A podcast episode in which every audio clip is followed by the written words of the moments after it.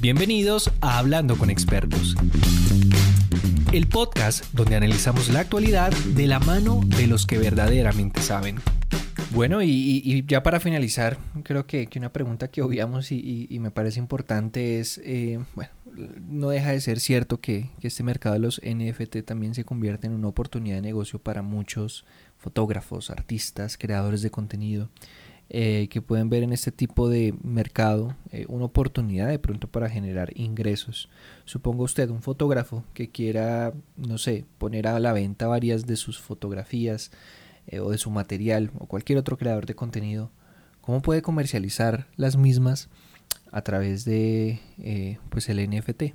Bueno, puede, por ejemplo, entrar a un mercado de NFT llamado, por ejemplo, OpenSea Em, es uno muy importante, pero hay otros, después les dejo que exploren. Y en ese lugar uno puede eh, subir su imagen y, usar un, NFT en base a esa imagen y, venderlo. Digo, no, no va a ser fácil. La gente se enfoca en estos casos de millones de dólares y todo eso, pero para la persona, digamos, eh, normal, o sea, es un trabajo, o hacer, hacer NFT promocionarlo, promocionar la obra que uno tiene. O sea, siempre fue difícil vivir del arte. Y el NFT da más, da más posibilidades y da nuevas herramientas, pero digamos, no es que uno de golpe convierte una foto en un NFT y se hace millonario, ¿no? Requiere esfuerzo, requiere constancia y todo un, todo un esfuerzo de marketing que, que, bueno, que los artistas siempre hicieron, ¿no? Y siempre dedicaron tiempo a promocionarse. Entonces, como que los NFTs cambian el juego en un punto, pero no cambian el juego en otros puntos. ¿sí? Hay cosas de negocio, del arte, que van a seguir siendo iguales y, entonces, bueno, em, eso van a tener que seguir los artistas buscando esos caminos. Pero bueno, dan más herramientas, lo cual es algo fantástico. Sí, claro, totalmente de acuerdo. Y también eh, me imagino que el proceso para la reventa de, de los NFT, supongo usted, yo compro un NFT y lo quiero revender es similar, ¿no? También lo puedo volver a subir y ceder entonces ese NFT que ya había comprado otra persona. En principio sí, vos, vos compraste este NFT, ahora es, tu moneda y vos podés hacer lo que vos quieras con ella, pero también puede haber acuerdos más, más complejos, ¿no? Yo hago un NFT y te lo vendo a vos, ¿no? Eh, pero el acuerdo este, el smart contract, queda determinado que en caso de que haya una futura venta, me corresponde a mí que me hagas un pago del 10% de ese valor, ¿sí? Eh, que es un esquema que a veces usan para la compra-venta de jugadores de fútbol, que el club original se reserva el derecho de, conseguir un porcentaje de la venta de un futura. Y esto también está en el mundo de los NFTs. O sea, se puede desarrollar un montón de tipos de esquemas diferentes que distribuyan los ingresos de maneras diferentes entre las partes. Pero, mm, pero sí, o sea, hay mercados secundarios y esos mercados secundarios van a ser muy importantes para la compra y venta de estos activos.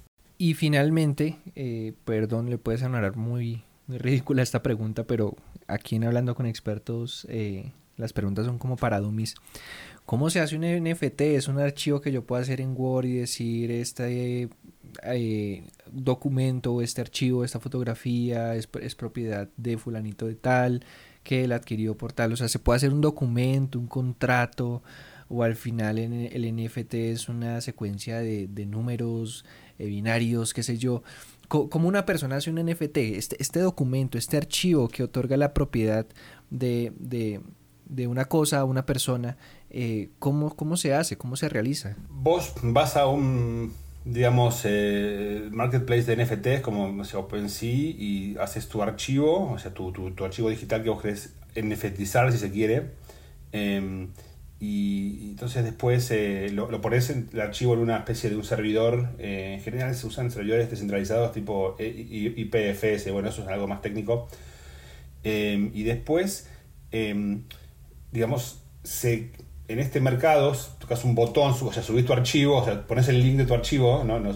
pones el link donde lo, donde lo subiste y este mercado te emite una moneda que a partir de ahora va a ser la moneda que represente esa imagen que está en esa dirección que vos, donde ahora pusiste, ¿sí?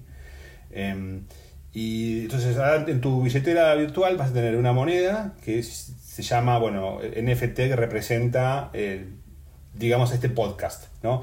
Pues este, hacemos el podcast, lo pones en, en, el Google Drive si querés y... Eh, el link ese de Google Drive lo pones en OpenSea y ahora tenemos un NFT que representa esta conversación que tuvimos nosotros, Diego.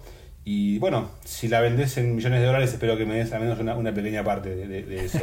Eh, y así es, es muy sencillo el proceso. Ok, no, pues bastante sencillo. Como usted lo cuenta, es bastante sencillo y, y bueno, hoy explicándole a nuestros oyentes qué es esto del NFT. Tal vez usted ya venía con esa pregunta y bueno, ya este podcast seguramente se la resolvió. Un mercado bastante interesante que ha cobrado protagonismo pues con esta tecnología que está teniendo un boom gigantesco y que me alegra que lo tenga porque la verdad es que eh, resuelve muchas necesidades como lo es el blockchain.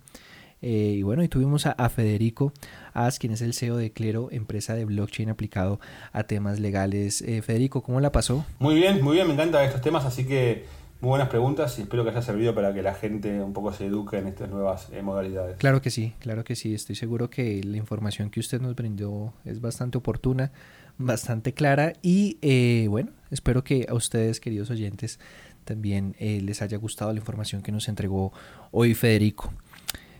Y nada, nos escuchamos en un próximo episodio. Hasta luego. Este fue un capítulo más de Hablando con Expertos. Mi nombre es Diego Ojeda y me gustaría que me siguieras en mis redes sociales, donde encontrarás contenido interesante sobre las investigaciones que hago como periodista. En Twitter como arroba Diego Ojeda 95 y en Instagram como Diego Ojeda Soy. Nos escuchamos en un próximo capítulo.